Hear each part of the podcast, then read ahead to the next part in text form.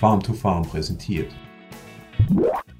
Farmfluencer, der Podcast für deinen Boden. Wir haben uns angeschaut, wie funktioniert Humusaufbau. Wir haben uns angeschaut, äh, wie schnell geht Humusaufbau. Aber warum Humusaufbau?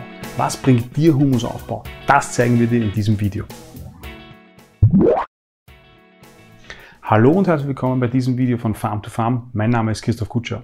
Wir bei Farm to Farm arbeiten Ackerbau Praxisfragen aus und stellen sie dir und der Farm to Farms Community zur Verfügung.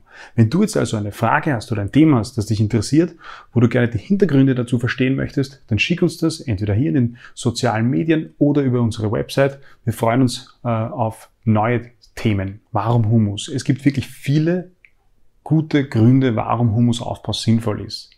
Wir haben aber versucht, drei Gründe zusammenzufassen, die dich davon überzeugen sollen, dass Humusaufbau eine sinnvolle Investition ist.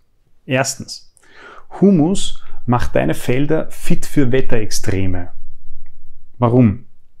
Der Humus, ähm, also abgestorbene organische Substanz, bildet gemeinsam mit kleinen Bodenteilchen, also Tonmineralien und Mikroorganismen, die Bodenaggregate, also eine stabile Struktur. Das, wie schaut das aus? Es gibt Tonmineralien, äh, also kleine äh, feine mineralische Teilchen, dann gibt es die organische, äh, das organische Material, also der Humus, größere und kleinere Stücke, ähm, die miteinander in Verbindung treten. Kalzium spielt eine große Rolle, Ausscheidungen von Mikroorganismen spielen eine große Rolle und so verbindet sich das, es bilden sich also diese Aggregate und dadurch entstehen neue Hohlräume.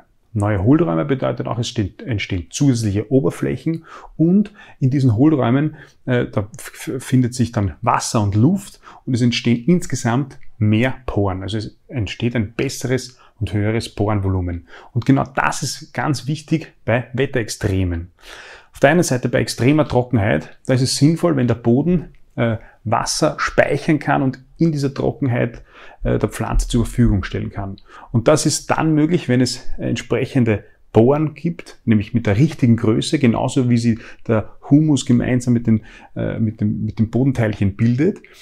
Ähm, und, sie, und in denen das Wasser gespeichert wird und der Pflanze dann später zur Verfügung gestellt werden kann. Aber auch bei äh, dem gegenteiligen Ereignis, nämlich Extremniederschlag, also wo hohe Niederschlagsmengen in kurzer Zeit auf dem Boden auftreten.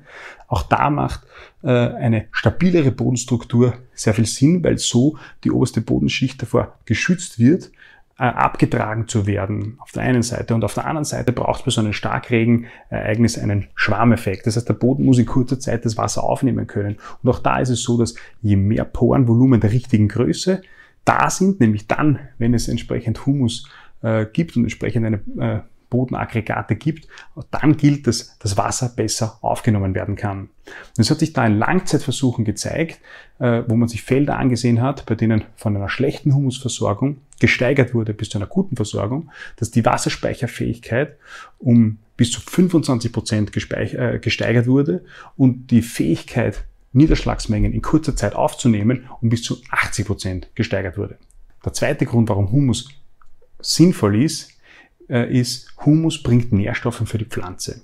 Es ist ja so, dass der Humus nicht starr im Boden ist, sondern es ist ja ein permanentes Fließ, Fließ, fließendes Gleichgewicht. Es wird permanent Humus abgebaut, zersetzt und dann letztlich veratmet. Und jedes Mal, wenn Humus veratmet wird, werden Nährstoffe frei, werden mineralisiert und werden so für die Pflanze verfügbar gemacht.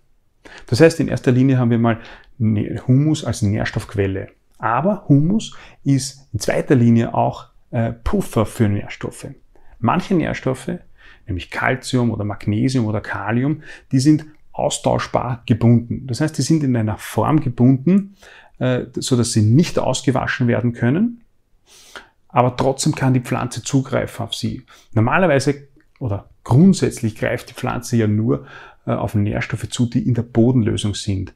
Aber bei diesen austauschbar gebundenen Nährstoffen, da kann sie äh, über Wurzelausscheidungen einen Tausch äh, äh, stattfinden lassen und diese sozusagen rausnehmen und für sich nutzen. Und die, diese Nährstoffe sind gebunden, austauschbar gebunden auf Tonmineralen auf, und eben auf Humus. Das heißt, äh, Humus, je mehr Humusanteil ich im Boden habe, desto ähm, besser kann ich diesen Nährstoffe buffern. Der dritte und letzte Grund, warum Humusaufbau sinnvoll ist, ist, Humusaufbau bedeutet mehr Bodenleben, bedeutet mehr Bodenfruchtbarkeit. Auch hier hat es Studien dazu gegeben über längere Zeit und auch hier hat man beobachtet, was passiert, wenn man den Humusgehalt auf einem Feld von einer schlechten Versorgung auf sehr gute Versorgung steigert mit der Aktivität mit den Bodenorganismen. Und das Ergebnis war, dass bei diesen Versuchen die mikrobielle Aktivität um 50 Prozent gesteigert wurde. Das heißt, um 50 Prozent mehr äh, lebendes, mik lebende Mikroorganismen waren dann im Boden vorhanden. Das ist eigentlich klar, weil Humus, das ist abgestorbene äh, organische Substanz, ist ja auch Futter der Mikroorganismen. Aber äh, diese, dieser Humus und die Bodenstruktur, die sich dadurch gebildet werden, die Bodenaggregate, die führen ja auch zu einem besseren Wasser- und Lufthaushalt und damit zu besseren Lebensbedingungen für die Mikroorganismen. Auf der anderen Seite bilden diese Mikroorganismen äh, Ausscheidungen und die Mikroorganismen selbst, wenn sie absterben, sind sehr, sehr wichtig für den Humusaufbau. Das haben wir uns in einem anderen Video ja schon angeschaut.